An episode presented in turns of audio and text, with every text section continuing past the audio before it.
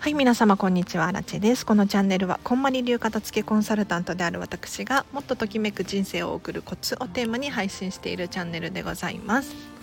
はいということで本日もお聴きいただきありがとうございます。早速今日のテーマなんですが今日はですねまずは自分の片付けを終わらせようっていう話をしていこうと思います。いやこれね。本当にアラチェのところによくあるお悩み質問なんですけれど結構ね子供が散らかすんですとか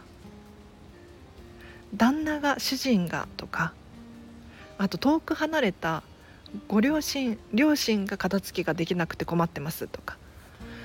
本当にあるんですよ。こういった質問が。で皆さん、ね、今日聞いてらっしゃる方の中にもそういうふうに思ってらっしゃる方がいらっしゃるかもしれないんですけれどここでちょっとアラチェ質問があります。皆様ご自身のお片付けは完璧に終わっていますか？いかがでしょうか？いやというのもね本当に人は鏡なんてよく言うじゃないですか。もうこれその通りなんですよ。お片付け。赤の他人の赤の家族だったとしても誰かのお片付けに興味関心がある。あまた散らかしてとかあお片付けしてくれないとか。ここに目が行くっていうことはおそらくご自身自分自身に対してもお片付けが完璧に終わっていない可能性が大いにあるんですね。でもなんとなく心当たりありますよね。ついね人って誰かのことが気になっちゃうんですよ。でこれってねお片付けだけの話ではなくって実は他のジャンル他のことでも自分の問題と他人の誰かの問題がごっちゃになって考えちゃうっていうことが結構あるんです。でも人の悩みとか人の問題に対して私たちがこう自分自身がねいくらああだこうだ考えたところで全くもって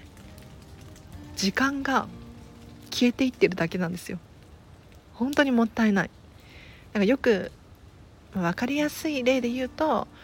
テレビでこう不倫がどうのこうのとかっていう話になるじゃないですか。であのニュースに対してこっちがねいくら怒ったところで何の問題にもの問題解決にもならないんですよ。なのでそうまずは自分のことを整理整頓整えるっていうことをしていただくとようやく人のことに対して興味関心がなくなったりするんですね。だからもしかしたら自分自身のお片付けに対してこうコンプレックスがあるとかできない自分が嫌いとかそういうふうに思っている状態だと誰かがお片付けできないっていう状態を目の当たりにしてイラッとする可能性がありますのでまずはご自身のお片付け終わらせてみてください。今日は以上です。短いね。もうちょっと深掘りしますよ。いやこれ本当にあるあるのね話なんですけれどこんまり流片付けコンサルタントをしていると、まあ、不思議なことにねあの一人がお片付け始めるとその周りがつられてお片付けをするなんていう現象に見舞われる方が続出します。だからお子様がねその子供部屋が散らかっている。でもよくよく考えてほしいのはお子様の子供部屋が散らかっていたところでママ関係なくないですか？だってそこでねまあ、うん、共有ですっていう人はまだ話が違うんだけれどお子様だけの部屋があってお子様のな部屋の中が散らかっている場合に関して言うと基本的にお子様が困るだけであってそのママとかパパは一切関係ないじゃないですか。ね、特に、まあ、ちびっこだったら話は別かもしれないんですけど大きくなればなるほど関係ないんですよね。そのそれぞれの人生なのでもうそれでいいならいいんですよ。ほっときましょう。でももしかしたら自分自身がねお片付けを完璧に終わらせることによって家族、まあ、お友達とかもそうかもしれないんですけれどが片付けしたくなる可能性あります。もうこれどんどん伝染するんです。面白いことに。なんでですかね。私もあの自分自身のお片付けを終わらせたらまず妹が片付け始めました。私がね片付けようよって言ったのがきっかけかもしれないけれどでも興味関心ない人って片付けたくないじゃないですか。やるやるってならないじゃないですか。でもやっぱり私自身がお片付けを終わらせてもう快適に楽しそうに暮らしているっていうのを目の目の当たりにするとやっぱりねお片付けしたくなるんですよ。でここ最近は実家の母親もお片付けしているしあと最近ねどうやら私のおばあ様 おばあ様もお片付けに興味がありありっていうことで今度片付けのレッスンに行くかもしれないです。すごく楽しみにしてるんですよ。おばあ様世代になってくるともうね88とか言ってたんですけれどやっぱりこう貧しかった時代を経験してるじゃないですか。わかります？私はね言っても平成生まれでこ戦争なんて無縁だったわけですよ。ってなってくると、まあ、温かいご飯が食べれるのが当たり前の生活をしているから物に対してもそういう目で見てしまう。100円ショップがもう生まれた時からあってっていうそういう時代だったのでねただこうおばあ様世代とかになってくるとまた話は違ってなかなかこう物貧しかった経験とかもあるからもしまた戦争が起こったらとかね思いますよねそりゃ。だけどねやっぱり私がお片付けして楽しそうとかで実家の母親も片付けをして楽しそうっていうのを見ているとなんか片付けしたくなるみたいですよ。すごいだから本当に楽しみにしてます私は。なので是非ねお子様なんて特にそうですよ。あのママとかパパが楽しそうに何かしていると子供ってやりたくなるんですよ。一方でじゃあお掃除とかお片付けとかいやいややってたらお子様も嫌になりますよそりゃ。要するにお片付けは辛くて苦しくて嫌なことなんだっていう教育をしていればそりゃお片付けしたくないってなるに決まってるじゃないですか。でもお片付け要するに洗濯物を畳むっていう行為がこう折り紙折り紙を畳むようにゲーム感覚遊び感覚でできたらすごく楽しいものだっていうふうに思えると思うんですよ。でアラチェもそうだけれどお掃除とかって聞くともううげーって思っちゃうんだけれどでもその価値観っていうのはおそらく子どもの頃にねお掃除しなさいお片付けしなさいとかって言われてた経験からかもしれないですよね。なので是非ね皆さんにはのお子様とかには特にそうなんですけれどお片付け楽しいっていう風に思ってもらいたいじゃないですか。実際楽しいんだもん。楽しいどころかお片付けが終わった人生の方が何でもスムーズにうまくいくので是非ねあのご自身がまずはお片付けを終わらせてご自身の人生っていうのをこうときめかせることによりなんか最近変わったねそういうふうに思ってもらえればもうこっちのものできっと私もお片付けやるっていうふうに仕向けることができますのでそうお片付けしなさいっていうのはあじゃあこの話して終わりにしましょう。えっと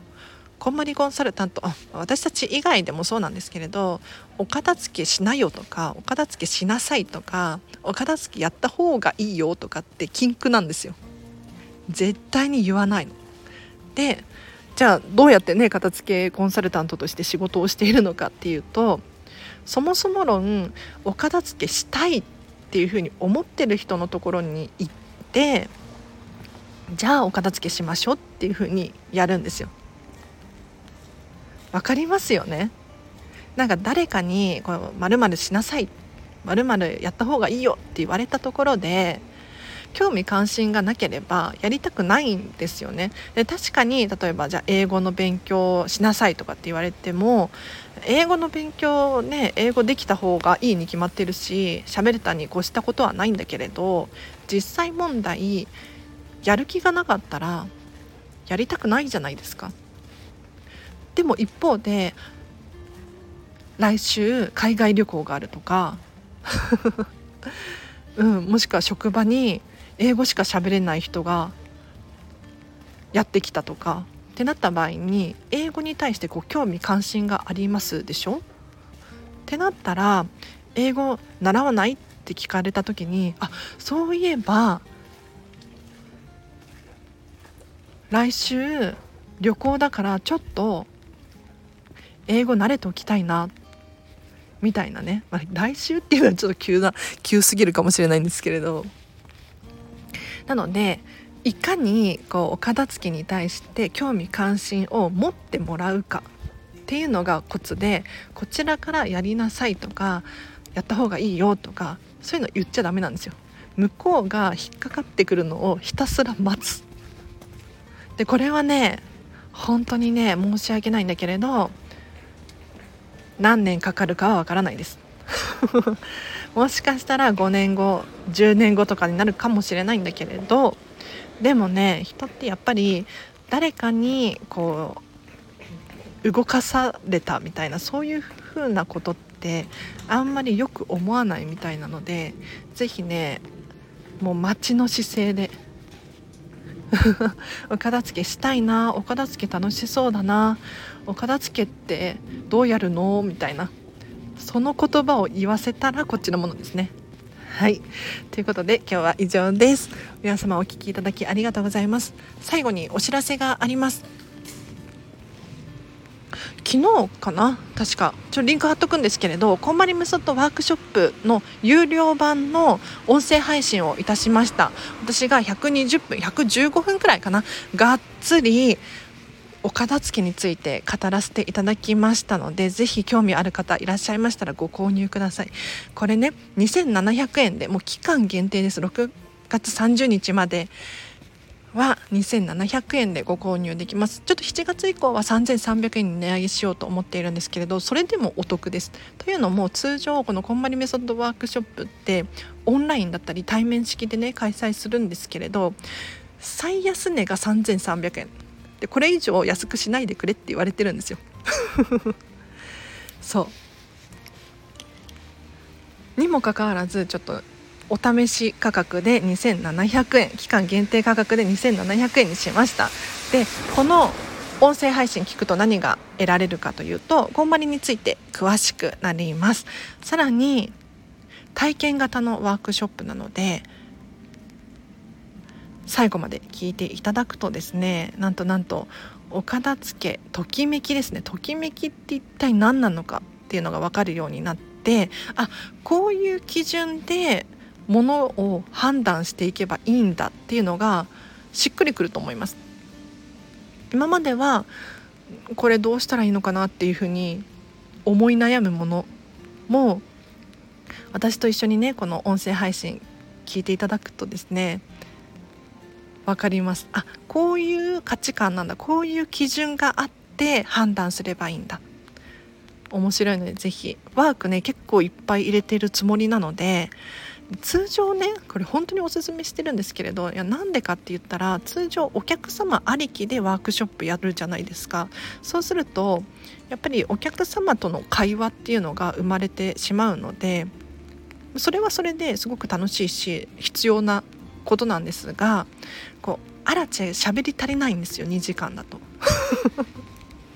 本当にお片付けについてもっともっとお伝えしたいことたくさんあるのに喋りきれてないっていつも思うんですね。でも今回このワークショップはもう喋りきっちゃってますから。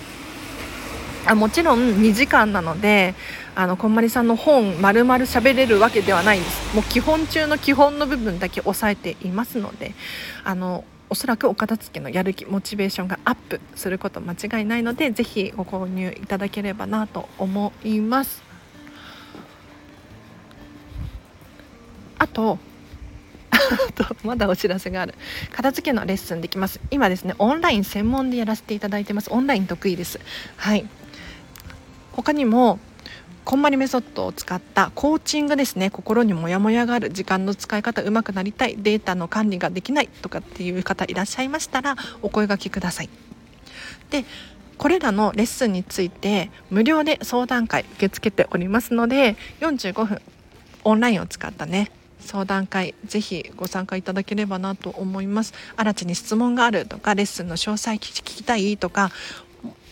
例外的にこういうレッスンできませんか？とかね。セミナーやワークショップ講演会の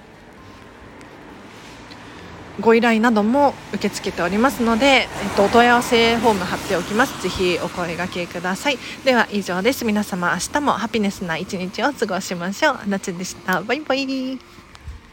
早くマイク欲しいよね。ね。風の音とか車の音とかね外で撮ることが最近なんか多いんですよね。